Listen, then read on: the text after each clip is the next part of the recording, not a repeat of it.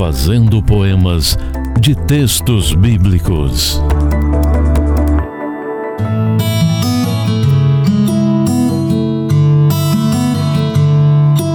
Provérbios 2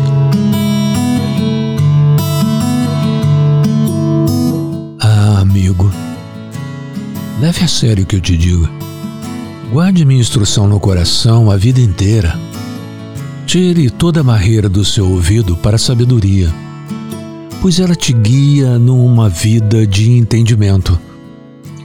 E se você, a partir deste momento, fizer um movimento de tornar a sabedoria sua prioridade e de verdade pedir discernimento de todo o coração, como se busca o sustento, o pão ou o ouro puro, eu asseguro que se você procurar como se procura um tesouro escondido, creia, você vai ser atendido. E antes que se dê conta, entenderá além da conta como honrar nosso Deus, o Criador e Senhor. E terá descoberto o conhecimento do Pai. Este é o motivo que atrai, que de graça o Eterno distribui sabedoria. O objetivo é te dar conhecimento e entendimento, não a lei fria ele é uma mina de bom senso para o que deseja viver bem. Também ensina e elege um guarda-costas para pessoas dispostas a viverem de forma justa e sincera. Ele prospera os passos de quem vive honestamente e atentamente ouve quem é fiel e não é cruel.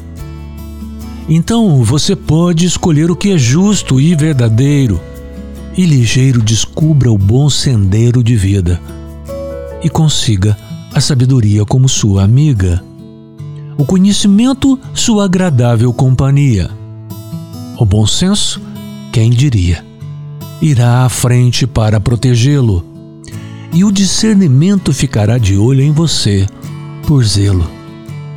Te guardarão e te farão um apelo para que não tome decisões erradas, nem caia em ciladas de seguir na direção indevida, daqueles que seguem de forma perdida.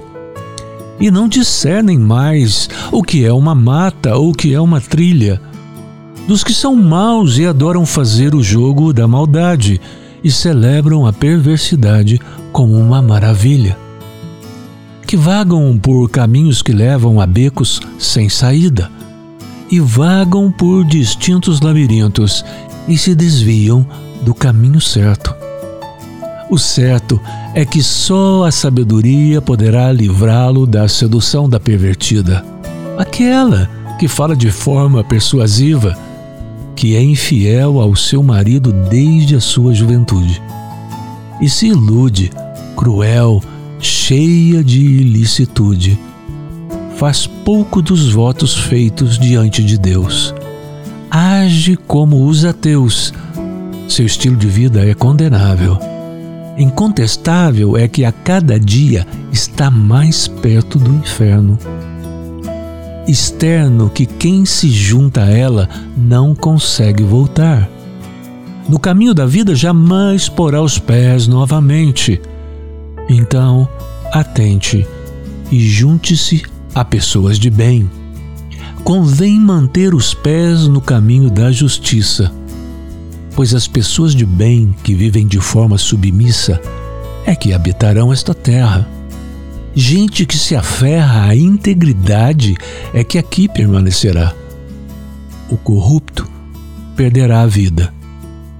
A verdade vertida é que os desonestos, que também são funestos, partirão definitivamente na forma de vida.